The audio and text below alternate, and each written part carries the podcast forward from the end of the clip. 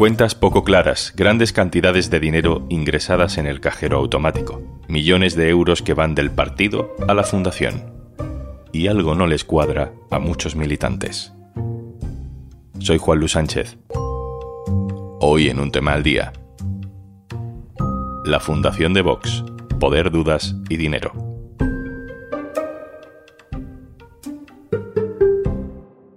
Una cosa antes de empezar. Hola, soy Juanjo de Podimo y aparezco por aquí para decirte que si quieres escuchar un tema al día sin interrupciones, tienes una opción muy sencilla. Regístrate en podimo.es barra al día y disfruta de 60 días gratis de todo el contenido de Podimo en exclusiva. Un partido en contra de los chiringuitos. Un chiringuito, un núcleo de poder, una fuente subvencionada. Un partido en contra de las subvenciones. Y han gritado también estos días, de una manera muy soez, muy obscena, porque los habéis definido de una forma que come gambas. Un partido que ha montado su propia fundación, a la que ha derivado en cuatro años 7 millones de euros de dinero público sin que las cuentas estén muy claras. Presidente de la Fundación, Santiago Abascal.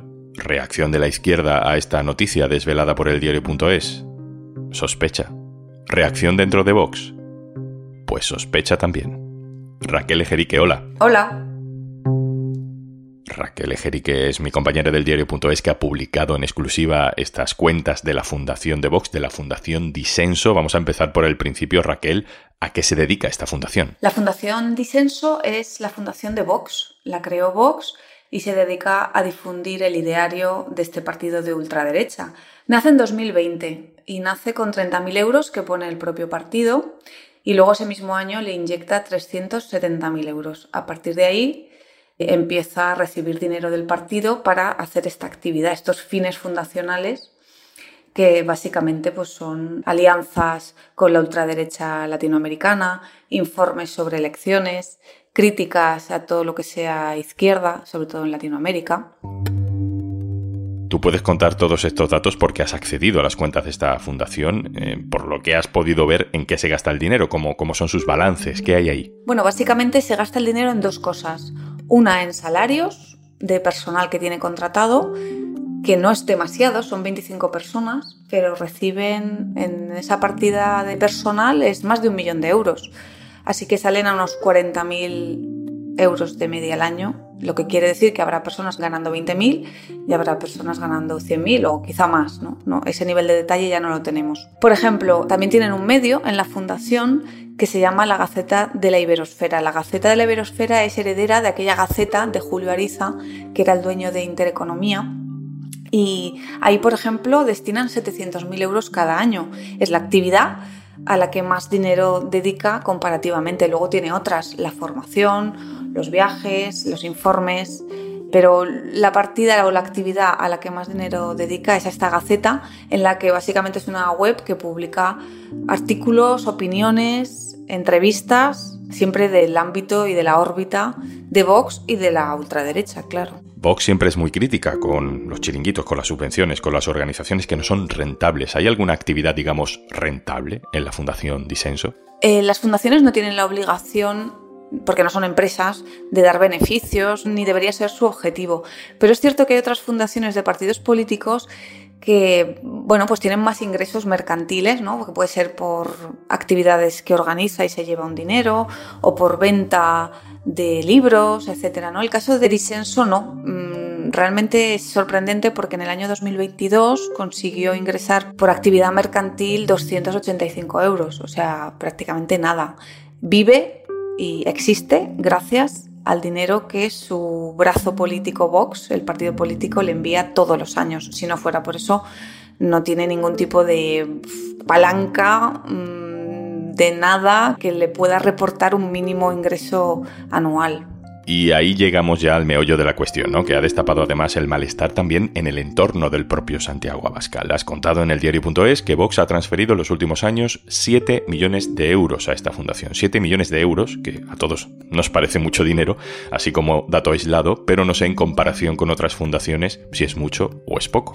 Es muchísimo. Mm, de hecho, mirando la Fundación Pablo Iglesias, que es la del PSOE, y Concordia y Libertad, que es la del PP, las cifras no tienen nada que ver, ¿no? El caso de Vox invierte todos los años 2,5 millones aproximadamente. Este 2023 pues no lo sabemos, ¿no?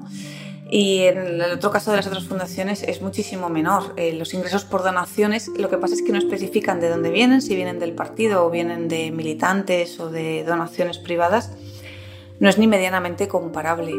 Eso es lo que convierte a Vox, eh, la fundación de Vox, en una rara avis ¿no? en el mundo de las fundaciones. No hay partidos políticos que estén enviando esa cantidad de millones a las fundaciones ideológicas que tienen. En el caso, por ejemplo, de Concordia y Libertad, que es el think tank del PP, aparte que gasta muchísimo menos que Disenso, recibió en subvenciones y aportaciones, aunque no especifica de quién, recibió un millón de euros menos que la Fundación de Ultraderecha, que recibe unos dos millones y medio. O sea, la del PP, un millón y pico.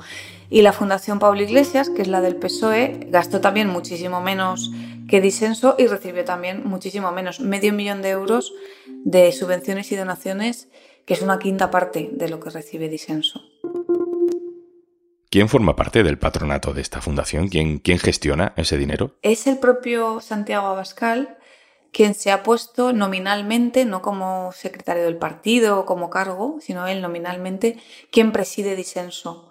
Y le rodean pues, sus personas de confianza. Lo dirige Jorge Frías, que es un poco, dirige la parte, digamos, ideológica y los encuentros en Latinoamérica, pero al final esos patronos son del núcleo duro y cercano de Santiago Abascal. El patronato de las fundaciones es el organismo que puede pedir cuentas, que puede decir, oiga, sean ustedes más transparentes, oiga, ¿por qué se han gastado este dinero aquí? Oiga, ¿por qué gastan esa cantidad de dinero? ¿no? Pero siendo un patronato de fieles a Santiago Abascal, pues es difícil que ese patronato pida cuentas o pida una rendición de cuentas a la fundación, porque al final son los mismos que mandan en el partido. Decías que Santiago Abascal es presidente a título nominal. ¿Qué, ¿Qué, significa eso? Pues significa que si mañana Santiago Abascal dejara de ser el líder de Vox, no dejaría de ser el líder de disenso si él no quiere. Si se quiere ir, se puede ir, pero es él en persona quien preside disenso. En otros casos, por ejemplo, en el del PSOE, pues es el secretario general del partido quien preside la Fundación Pablo Iglesias. En el caso de Vox, no. En el caso de Vox es Santiago Abascal. Vamos a añadir otro elemento también que ha trascendido durante estos días. El Tribunal de Cuentas ha detectado una serie de irregularidades en las donaciones a Vox, sobre todo en cómo llegaban esas donaciones. ¿Qué, ¿Qué, sabemos de eso? Bueno, el Tribunal de Cuentas le pone algunos peros al partido en los años 2018 y 2019. Uno de ellos, eh, uno de los peros, es que está ingresando por cajero automático cantidades menores a 300 euros, que dice que viene del merchandising, de la venta cuando ponen mesas en pueblos o en ciudades y venden llaveros o venden bolígrafos. ¿no? El problema es que esto no dan factura a la gente que los compra y los juntan todos y los meten por cajero automático. Esto, según se desprende del informe del Tribunal de Cuentas, es irregular y podría ser una donación encubierta, porque ¿cómo sabemos que esos 299 euros son de venta de llaveros y no son de un sobre de un donante anónimo, ¿no? Y esto es un poco el pero fundamental que le pone en las cuentas al partido Vox. Claro, porque mm, la ley de partidos además limita a 300 euros, justo 300 euros, los ingresos por merchandising. Eh, Raquel, ¿cuál ha sido la reacción de Vox cuando se ha publicado todo esto? Bueno, la primera reacción, como nos pasa en el diario.es, es el silencio, porque no nos contestan a ninguna pregunta. Nos pasa también a otros medios de comunicación, al país, a público, Infolibre, y esto es una cosa bastante anómala en la democracia. Y la siguiente reacción pública que tuvieron fue, tres días después, enviaron, Santiago Garriga, el secretario general del partido, envió una carta masiva a su militancia justificando este traspaso de 7 millones, diciendo que, bueno, que la fundación era una fundación estupenda, que ese dinero está muy bien invertido y que esto es una conspiración de los medios contra Vox, etcétera, ¿no? Y luego también decía una cosa curiosa que el partido Vox y la fundación eran lo mismo, ¿no? Que más daba que el dinero estuviera en un sitio que en otro, cuando es algo que no es así, no es lo mismo un partido político que una fundación, de hecho llevan sus contabilidades separadas, son auditadas por separado por el Tribunal de Cuentas, o sea, no, son, no son la misma cosa. Esta carta se envió porque hay cierto malestar entre los críticos de la actual dirección y también entre la militancia que se ha encontrado Con esto no quiero decir que se lo han escondido, pero no le han informado tampoco de este traspaso de dinero. Y ante el malestar, pues el partido decide enviar masivamente esta circular en la que intentan justificar esos traspasos de dinero. Raquel Ejerique, adjunta al director del diario.es, bienvenida de vuelta y muchas gracias. Gracias a ti. Vamos a profundizar en cómo ha sentado toda esta información publicada en el diario.es en Vox y entre los militantes de Vox. Hablo con la periodista que sigue la actualidad de este partido para el diario.es, Carmen Moraga. Hola. Hola, ¿qué tal? Carmen, ¿y los ceses que ha habido en los últimos días? Ha dimitido el gerente, ha dimitido una consejera en Extremadura. Ha habido como movimientos y ceses eh, que no sé si tienen relación con este escándalo o, no tienen nada que ver. Bueno, ellos lo desmienten, evidentemente también. Reconocen que Juan José Aizcorbe, que es el diputado por Barcelona que estaba haciendo esas labores, lo ha dejado por sobrecarga de trabajo, han dicho, porque no puede compaginar sus trabajos ahora con lo del de diputado y han nombrado a otro gerente. Pero vamos, yo creo que hay mucho lío interno en torno a las cuentas de Vox. Vox anunció a finales de septiembre que aplazaba sine die la celebración de una de sus grandes fiestas con la que inauguran el curso político que se llama Viva. Pues a mí, según me contaron fuentes críticas del partido, Abascal decidió retrasar este evento porque la caja del partido después de la campaña del 23J se quedó temblando y al perder tantos escaños no podían contar con tanto dispendio como hace un año. Lo que es indignante para mí es que a raíz de las informaciones que se han publicado sobre todos estos temas, vos se ha dedicado a señalar en las redes sociales con fotos y todo a los periodistas que hemos dado estas noticias. Carmen, hace tiempo que existe un run run dentro de Vox sobre las cuentas, sobre las finanzas del partido. Tú aludes a esas críticas internas tras la carta de, Garriga para tranquilizar a los afiliados y están los ceses. No sé, ¿existe la sospecha dentro de Vox de que la dirección esté utilizando la Fundación Disenso para fines diferentes a los que debería tener esa fundación? Bueno, ese run run lo lanzó ya hace tiempo la propia Macarena Olona cuando se largó del partido dando un portazo. Y ella sí que conoce bien los entresijos de Vox. Ella y algunos críticos sostienen que el dinero que se traspasa a Vox a disenso va a servir en un futuro de colchón para cuando les llegue el retiro a Bascal y a otros dirigentes del partido. Pero claro, eso son acusaciones que no se pueden probar. Carmen Moraga, compañera, muchas gracias. Pues muchas gracias a vosotros. Y antes de marcharnos, Hola, soy Juanjo de Podimo, con la buena costumbre de siempre de traerte algún estreno que yo intuyo que te va a gustar de todo el contenido que tenemos en nuestro catálogo.